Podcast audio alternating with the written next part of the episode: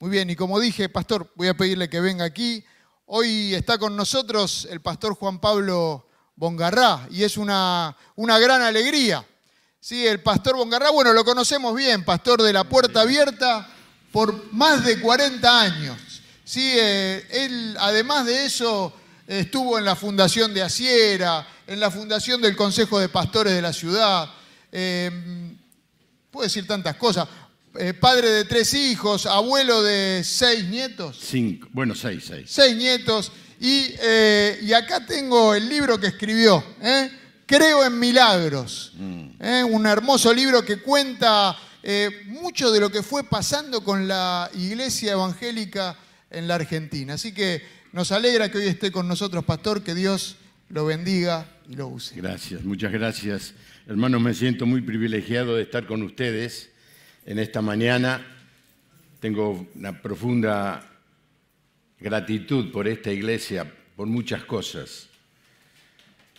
En primer lugar, por cuánto significó para mi vida la persona de don Juan Equisián, su apoyo, su enseñanza.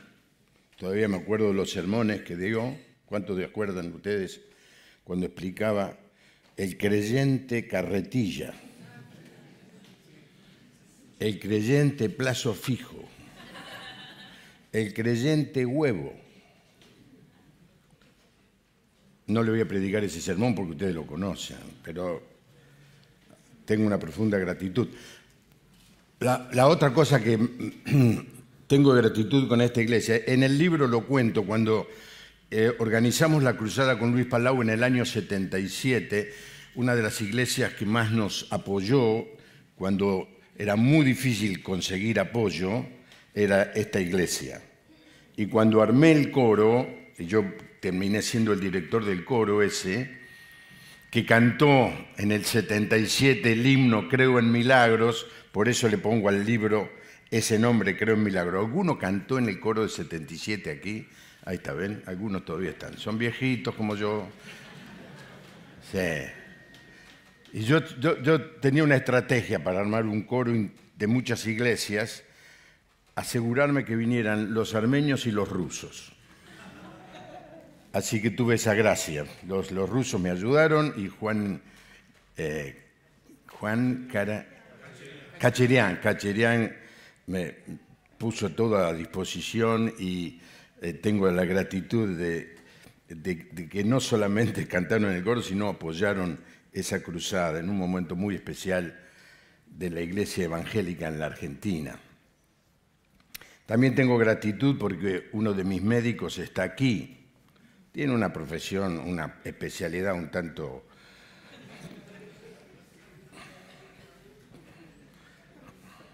agresiva, diría. Yo cuando vine al programa de televisión los amenazo a todos los técnicos vengan preparados que viene el doctor Daniel Equisian. Generalmente no quiere venir ninguno. Y la amistad de muchos de ustedes a través de los años. En esta mañana quiero hablar con ustedes un, un tema que nos, nos pasa a todos muchas veces en la vida. Estamos escuchando muchos sermones, ahora se escucha mucho por internet. Es una bendición las cámaras de televisión, la posibilidad de que en este momento no solamente ustedes estén escuchando esto, sino muchos otros, no solamente ahora, sino que lo pueden escuchar durante la semana y queda allí, es una maravilla. También se escuchan mensajes donde parecería ser como que nosotros le podemos dar órdenes a Dios, que le podemos indicar a Dios lo que tiene que hacer, de que le podemos doblar el brazo a Dios. Así que el mensaje este no es en contra de eso, sino de una verdad que hay en la palabra de Dios y que me gustaría compartir con ustedes. ¿Qué hacer cuando Dios nos dice que no. El único hijo de una pareja de cuatro años tiene leucemia. El doctor le da menos de seis meses de vida. Los padres y todos los miembros de la iglesia oran sin cesar día tras día. Sin embargo, cada día está peor. Finalmente el niño muere. El sueño de una familia muere con él. Un joven cristiano desea ser misionero en algún lugar del mundo. Él está seguro que es la voluntad del Señor. Hace un gran sacrificio para entrenarse para la misión, pero cuando está cerca de terminarse, cae enfermo de una enfermedad que requiere atención constante. Sus sueños de ser misionero se mueren al saber que no puede alejarse de la atención médica que él necesita. Dios le dice, no. Un exitoso empresario ha deseado construir un hogar para recuperar adictos a la droga. Es la pasión de su vida. Los planes han sido hechos, la construcción del edificio del hogar da comienzo. Sus sueños están a punto de realizarse, de pronto sus negocios se caen y en pocos meses está en la bancarrota, no solamente pierde su negocio, también se muere el plan que tenía de servir al Señor. Un joven pasado los 30 con un profundo deseo de servir al Señor en un barrio marginal, atendiendo a personas de riesgo, ha orado para encontrar una esposa que se le una en ese trabajo que siente es de Dios pasa el tiempo y no consigue, ha comenzado a pensar que nunca va a encontrar a esa mujer y algo dentro de él se rompe. Cada uno de estos ejemplos encierra un sueño que termina. Cada uno de estos ejemplos contiene el deseo de hacer algo para el Señor. Sin embargo, en cada caso, la soberanía de Dios aparentemente dice no.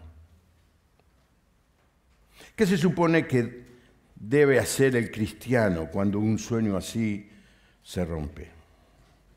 ¿Cómo reaccionar cuando Dios nos dice que no? No es fácil aceptar que Dios nos diga que no al genuino deseo de servirle o ser misionero, de desarrollar alguna tarea para él. En vez de decirle lo que yo pienso, vamos a estudiar en la palabra de Dios un ejemplo de alguien muy especial para Dios que enfrentó una situación como esta. David, cuando fue rey, tuvo un sueño. Él quería construir el templo en Jerusalén para reemplazar la tienda donde el tabernáculo, que era el centro del culto en Israel. No tiene ninguna motivación oculta. Él quería hacer esto para la gloria de Dios. Un sueño maravilloso. Pero Dios le dijo enfáticamente, no. Vos no vas a ser, David, el que construya el templo para mí en Jerusalén. Otra persona lo va a hacer. Antes de entrar a leer la Biblia, como yo viajé hace poco a Israel y filmé, filmé algo, vamos a verlo el video. En realidad no lo filmé yo, la filmación es muy mala, la hizo Marco Marcucci. Así que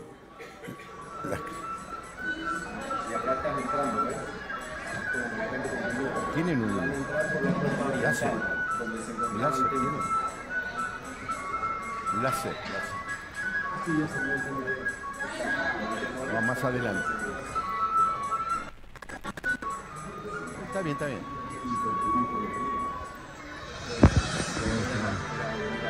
Ahí está. Lo de la izquierda, ese pedacito, es la ciudad de David. Esto. David se lo, lo conquistó de los jebuseos. todo esto es lo que era Jerusalén en la época de David. Hasta aquí. Y aquí comienza el monte Moriat. Y en el monte Moriat, David quería construir eso que es el templo de Jerusalén. Gracias. Poné, si podés la foto que, te mandé, eh, para que ustedes vean. La foto, eh, en esa época Jerusalén tenía tres valles. El valle de Cedrón, el otro día, increíble, pude caminar por allí con total libertad. El valle de Tiropión, ahora no, existe más, está enterrado 20 metros abajo. Y el valle de Inón. Eh, aquí entre el valle de Cedrón y de Tiropión es, el, es la ciudad de David y allí está el monte Moriat. ¿Ustedes se acuerdan del relato cuando David censó al pueblo y Dios lo castigó, se enojó mucho. Y, este, y llegó el ángel sobre el monte Moriat y eh, dice, dice el texto que Dios se arrepintió de la matanza que estaba haciendo y David le compró a Ornán, que era el dueño del monte, del monte Moriat, un jebuseo, uno del pueblo que David había conquistado, pero que tenía el terreno ese lo tenía, te lo compro y este y, Ornán le dice, no, te lo regalo. No, no, dice, no voy a recibir nada de Dios que no me cueste. ¿Se acuerdan de, de esa historia? Léanla. Está en la Biblia. Y David ya tenía el lugar, tenía el monte Moriat. Y bueno, el incidente ese del ángel con la espada, y le hizo un altar allí en, en ese momento, y cayó, dice el texto, cayó fuego del cielo, y entonces dice, este es el lugar, le voy a construir un templo al Señor. ¿No le parece una buena idea?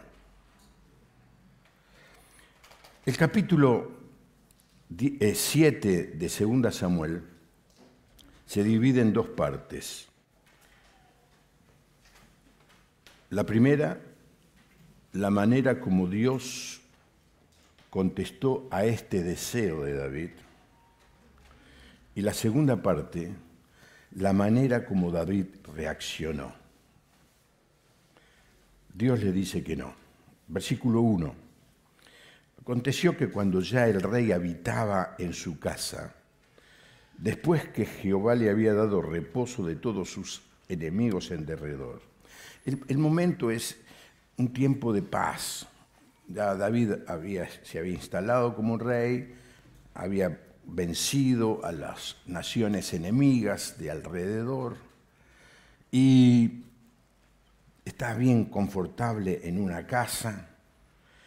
Esto es antes de haber caído en el pecado con Betsabé.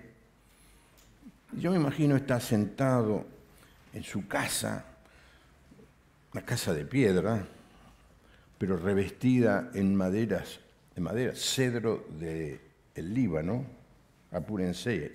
Yo fui al Líbano y vi, me demostraron un cedro, se los vendieron todos ya, no queda nada. Pero en esa época el cedro del Líbano es la madera más maravillosa. El rey de Tiro le mandó un montón de madera y David tenía una casa hermosa y empezó a pensar, puede ser que yo tenga una casa como esta y el tabernáculo de Dios esté en una tienda. Dijo el rey al profeta Natán, sigue la lectura, mira, ahora yo habito en casa de cedro y el arca de Dios está entre cortinas. Y Natán dijo al rey, anda y haz todo lo que está en tu corazón, porque Jehová está contigo. Para Natán, el profeta, era una buena idea. ¿Qué podría ser mejor que honrar al Dios de Israel? Y el profeta, sin consultar a Dios, le dice, extraordinaria idea, ¿quién, quién se va a poner? Aconteció aquella noche que vino palabra de Jehová a Natán diciendo, ve y di a mi siervo David, así ha dicho Jehová, tú me has de edificar casa en que yo more. Ciertamente no he habitado en casas desde el día en que saqué a los hijos de Israel de Egipto hasta hoy, sino que he andado en tienda y en tabernáculo y en todo cuanto he andado con todos los hijos de Israel ¿He hablado yo palabra alguna de las tribus de Israel a quien haya mandado apacentar a mi pueblo de Israel, diciendo, ¿por qué no me habéis edificado casa de cedro? Aquí se nota algo incierto, no hay una respuesta contundente de Dios. Pero gracias a Dios este, este pasaje tiene un, pasaje paralelo en Primera Crónicas capítulo 17. Dice, en aquella noche en aquella misma noche vino de palabra, palabra de Dios a Natán diciendo, ve y di a, mí, a David mi siervo, así ha dicho Jehová, tú no me edificarás casa en que habite. No. Buena idea, sí, sí, pero vos no. Suena como un final inesperado e injusto. David podría haber interpretado esto como un desprecio de parte de Dios tenía las mejores intenciones, no le parecía bien vivir en una casa lujosa. No tenía nada de malo esta motivación. Él estaba lleno de agradecimiento por lo que Dios había hecho por él y por la nación. Pero Dios le dijo, no. Aquí hay una importante primera lección. Dios algunas veces nos dice no a cosas que son puras y justas según nuestra perspectiva. Es algo difícil de entender. ¿Por qué Dios rechaza una buena idea? Esto nos lleva a la segunda lección. Dios no siempre nos explica por qué nos dice que no, como es en este caso. No explica. Claro, nosotros sabemos, porque tenemos la Biblia y pasó el tiempo, en algún momento se reveló que Dios no quería que David construyera el templo, porque David había peleado tanto, había matado tanta gente, dice, las manos de David estaban llenas de sangre. Así que le dijo que no.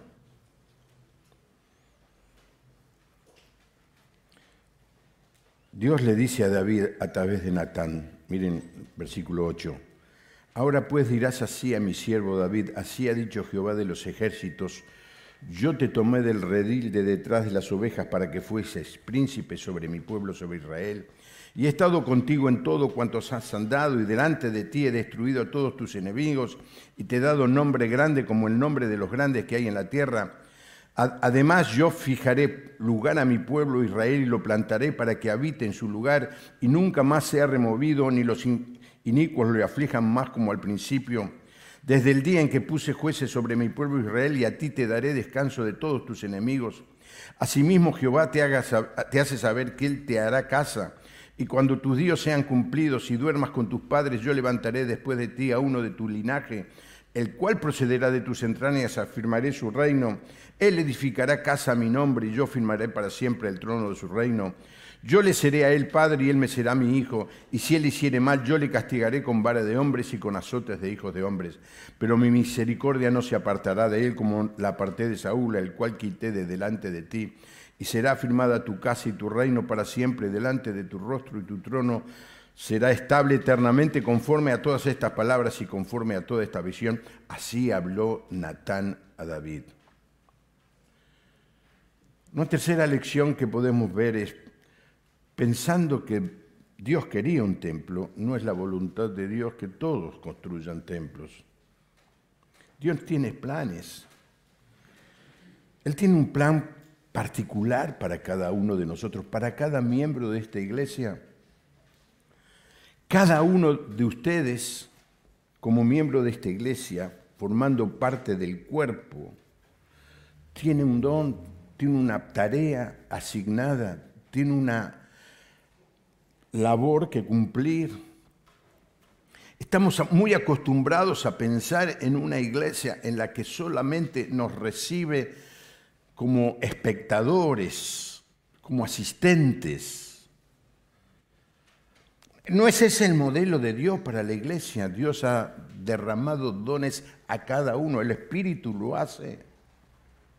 Y espera que cada uno entienda la tarea que tiene que hacer. No es, la tarea de la iglesia no es simplemente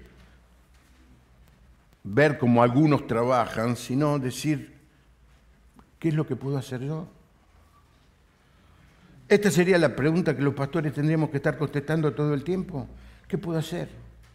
¿Dónde puedo servir? todos los ministerios de la iglesia ya están llenos de personas, no hay más lugar.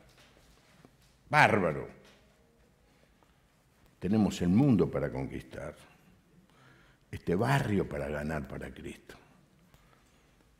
Está bueno servir dentro de la iglesia, pero déjenme decir que es para autogratificarnos. Lo más extraordinario es cuando los creyentes sirven de la puerta de la iglesia hacia afuera. Dios lo convirtió a David en un guerrero, pero no quería que construyera un templo. Cada uno de ustedes tiene una tarea que hacer. Algunos dicen, bueno, a mí me gustaría ser pastor. Buenísimo. Hay dos maneras y hay que hacerlas las dos juntas. Hay que estudiar y hay que tener ovejas. Una vez había un, señor, yo le digo el negro, porque era, era negro, ¿qué voy a hacer? Nelson, 70 años tenía, 35 años en la cárcel y 35 años libre. Se convirtió y un día me para y me dice, yo dice, Juan Pablo dice, quiero ser pastor. Buenísimo, le dijo. Me, me miró, pensé que le iba a decir que no. ¿Cómo se hace? Hay que tener ovejas. Ah, bueno, me dice.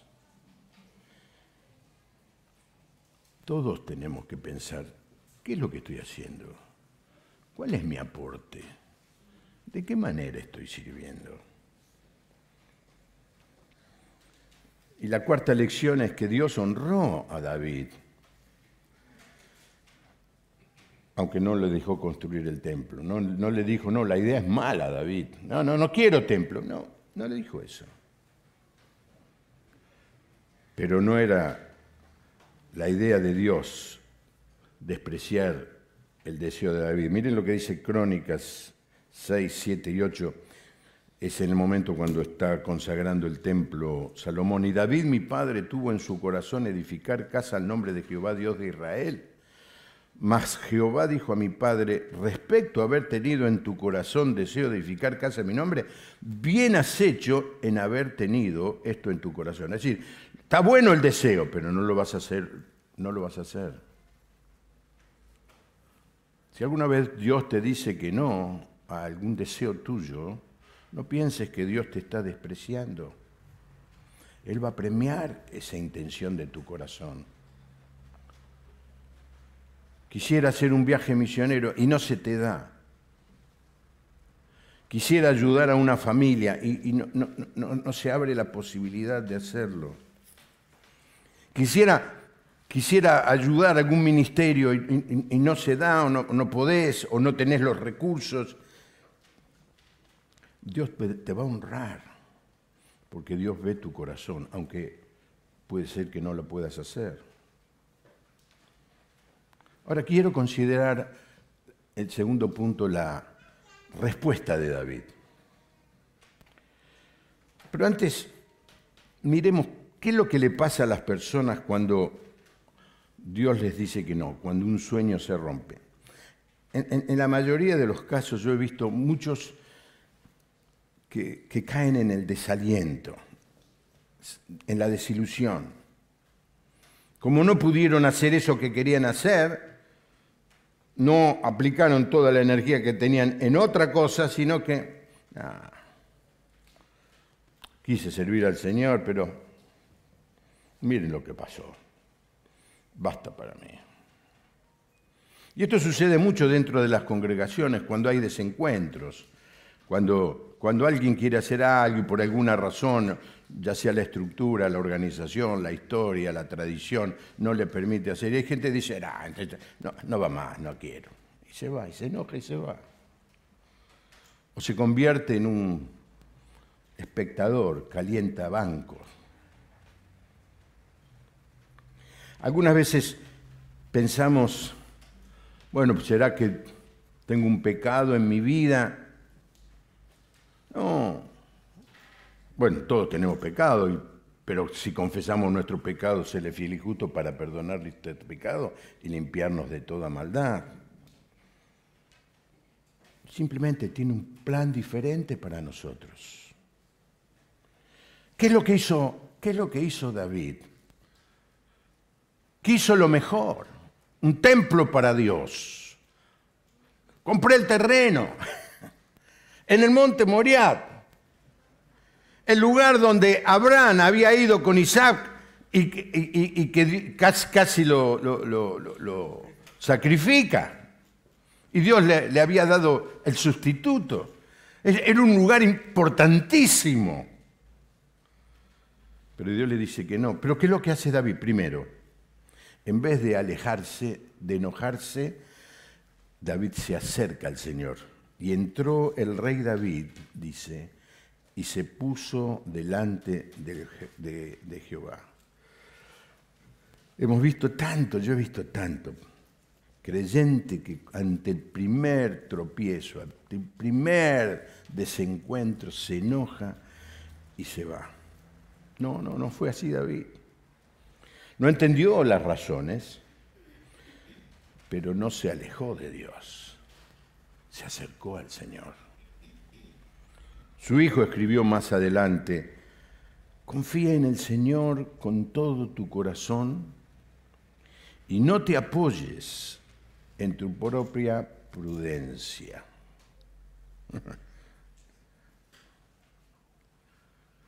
Nos creemos tan sabios, somos tan agrandados, ¿Cómo Dios me va a decir que no a mí? ¿Quién se cree que es? Reconócelo en todos tus caminos, y qué dice el texto, y él hará tus veredas. Esto es lo que hizo David. En vez de alejarse, protestar, refunfuñar, enojarse, va en busca del Señor. La segunda cosa es, David reconoció el derecho soberano de Dios para decidir qué era lo mejor. Y le dice, ¿quién soy yo? ¿Y qué es mi casa para que tú me hayas traído hasta aquí? Dice, Señor, vos sos el dueño, vos sos el Señor. Yo me siento nada comparado ya que me haya dicho que no es un tremendo privilegio, es que me ha contestado, no como yo quería, pero ¿quién soy yo? Romanos 9:20 dice, más, antes, oh hombre, ¿quién eres tú para que alterques, para que discutas con Dios? Dirá vaso de barro al que lo formó, ¿por qué me has hecho así? ¿No se encuentran ustedes muchas veces con gente que quiere discutirle a Dios lo que Dios decide, lo que Dios ha escrito. Le explicaba a una persona un texto bíblico en donde Dios era contundente en lo que decía. Pero como era, iba en contra de lo que él pensaba, me decía, bueno, pero como me dijo algo así, como, Dios tiene derecho a meterse en mis decisiones personales. Dios es Dios. Tercer lugar, David reconoce la magnitud de la sabiduría de Dios. Dice el texto, y aún te ha parecido poco esto, Señor Jehová, pues también has hablado de la casa de tu siervo en lo porvenir. Claro, Natán le dijo, mirá, Dios te dice que no, pero mira todo lo que te dice. Tu, rey va a apoyar a tu hijo. En fin, ya lo hemos leído, pero palabras de, de bendición, promesas maravillosas. Es así como procede el hombre, Señor Jehová. ¿Y qué más puede, puede añadir David hablando contigo? Pues tú conoces a tu siervo, Señor Jehová, todas estas grandezas has hecho por tu palabra y conforme a tu corazón, haciéndolas saber a tu siervo. Señor, tú conoces a tu siervo, vos me conocés, sabés lo que es mejor para mí. Tu sabiduría es infinitamente más grande que la mía. Gracias, Señor. En cuarto lugar, David respondió con alabanza y no con queja. Por tanto, tú te has engrandecido, Jehová Dios, por cuanto no hay como tú, ni hay Dios fuera de ti, conforme a todos los que hemos oído en nuestros oídos. ¿Y quién como tu pueblo, como Israel, nación singular en la tierra? Porque fue Dios para rescatarlo por pueblo suyo y para ponerle nombre y para hacer grandezas a su favor y obras terribles a tu tierra por amor de tu pueblo que rescataste para mí de Egipto, de las naciones y de sus dioses, porque tú estableciste a tu pueblo Israel por pueblo tuyo para siempre y tú, oh Jehová, fuiste a ellos por Dios. El lenguaje escribió en su libro Jesús es el Señor, alguien que fue miembro de esta iglesia, Jorge Mitián, el lenguaje del mundo es la queja, el lenguaje del cristiano es la alabanza, la gratitud. Dios me dice que no y yo lo alabo y le doy gracias. ¿Se acuerdan de Pablo y Silas ahí en Filipo? Fueron a predicar le pegaron azotes, lo metieron en el fondo de la cárcel. ¿Y qué hicieron? No tenían WhatsApp en esa época. ¿eh? ¿Qué hicieron? No escucho nada. ¿eh? Se pusieron a cantar, a alabar al Señor. Esto es lo que marca la diferencia de una iglesia viva, una iglesia que está llena del Espíritu Santo. No importa las circunstancias, alaba al Señor. David aceptó la respuesta de Dios y no se puso a pelear con Dios. Dice versículo 25, ahora pues Jehová Dios, confirma para siempre la palabra que has hablado sobre tu siervo, sobre su casa, y haz conforme a lo que has dicho.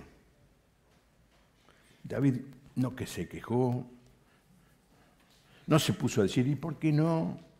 ¿Por qué yo no?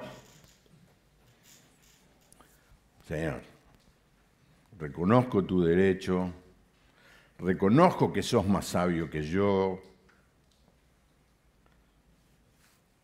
te alabo con todo mi corazón, confirma tu palabra en mi vida.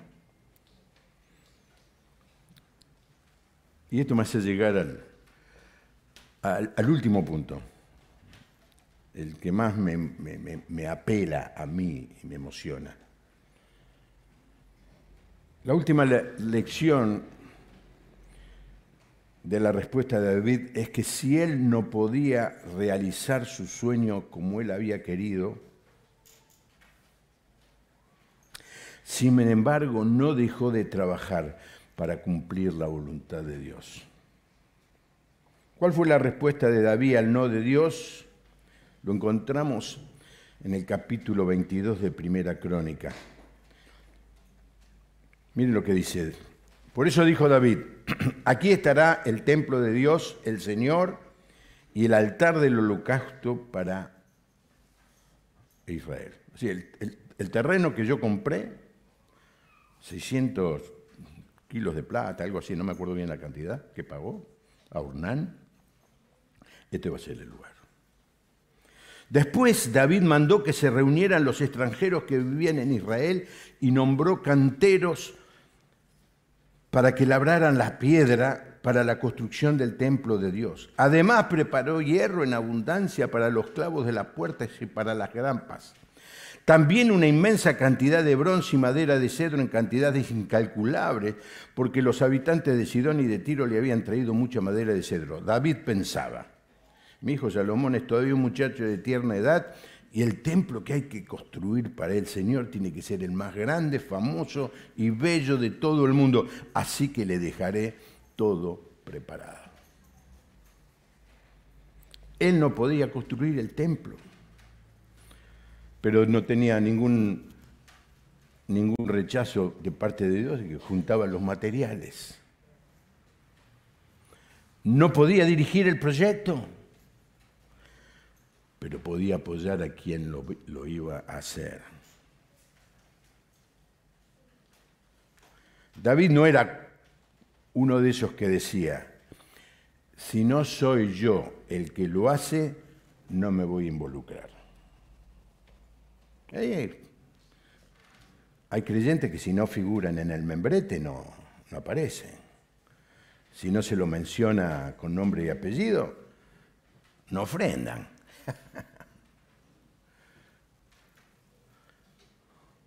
David dice, no importa, no soy yo, lo voy a hacer. Hay gente, si no se hace a mi manera, yo me borro. Para los jóvenes, la expresión yo me borro no significa nada. Para los que tenemos muchos años, sí. Había un sindicalista que cuando llegó el golpe militar dijo esa frase, yo me borro. Y se fue a Uruguay. Quiso después volver. Créanme, no era tan malo, era, o mejor dicho, lo voy a decir de otra manera, era tan malo como todo lo demás gremialista. Pero no pudo, no, nadie le perdonó, yo me borro. ¿Se acuerdan eso? Bueno, son muy jóvenes. ¿Cuánto se acuerdan? Casildo Herrera se llamaba. Yo me borro. Y hay creyentes que vienen a la iglesia y dicen, bueno, la iglesia va a tomar este, este rumbo. Ah, no, no es lo que yo quiero. No, no cuenten conmigo. No aquí, ¿eh? te estoy hablando de mi iglesia, Dani. Para que la gloria se lo lleve otro.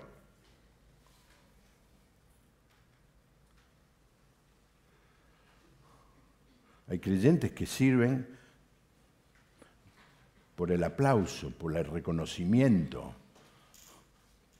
por la fama, por el prestigio que le puede dar ese servicio.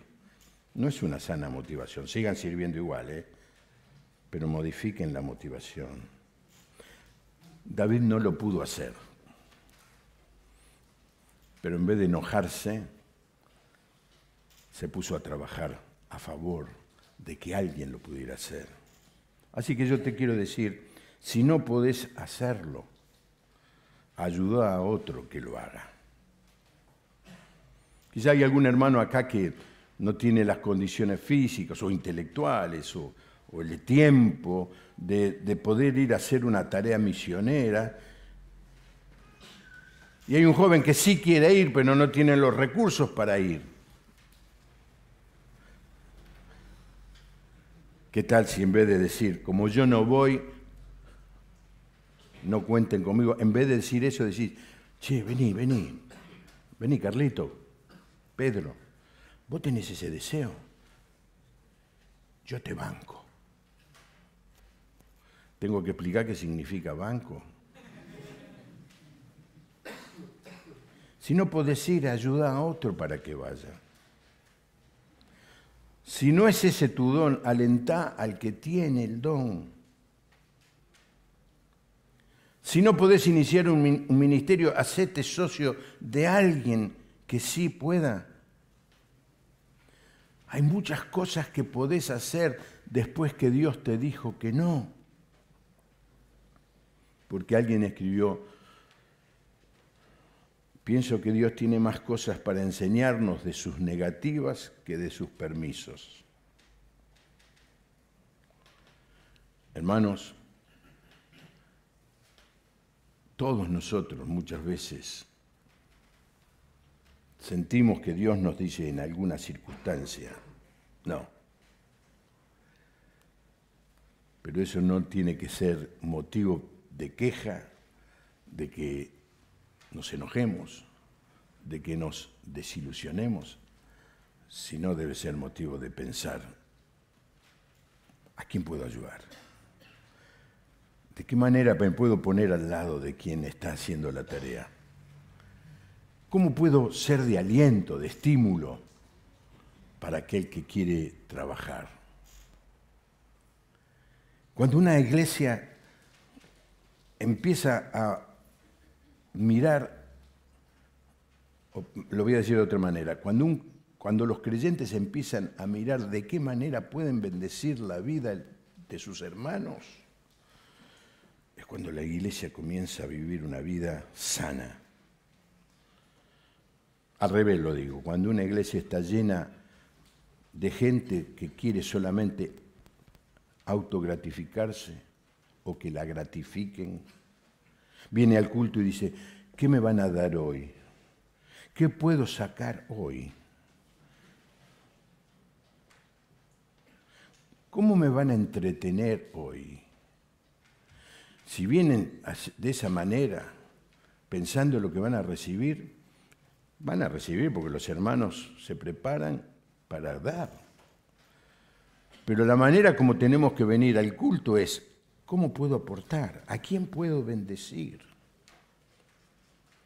Hebreos capítulo 10 dice, no dejando de reunirnos como algunos tienen por costumbre, sino reunámonos para considerarnos los unos a los otros. La palabra considerar los unos a los otros es mirarnos a los ojos ¿Para qué? Para animarnos los unos a los otros al amor y a las buenas obras. Muchas veces el Señor te va a decir que no. Aprovecha esa oportunidad para reenfocar tu deseo de servirle, bendiciendo la vida de otros. Amén. Padre, gracias por tu palabra, gracias por este ejemplo de David. Confesamos que tenemos la tendencia a enojarnos, a entristecernos, a deprimirnos, cuando algo que pensamos hacer no funciona o no, no, no, lo permites.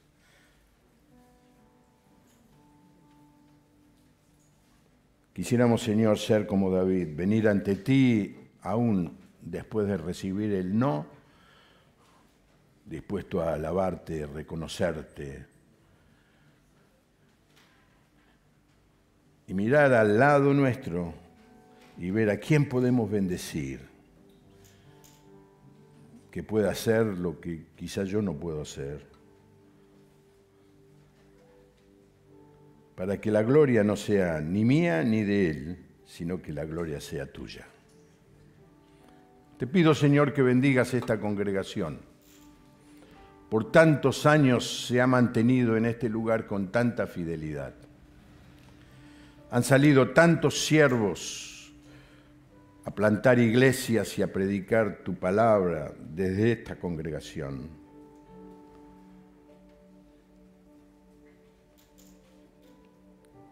Tú tienes un plan maravilloso para que esta congregación siga creciendo en el propósito de que este barrio, esta ciudad, te reconozca como Señor y Salvador. Bendice esta iglesia, Señor, renuévala trae palabra fresca.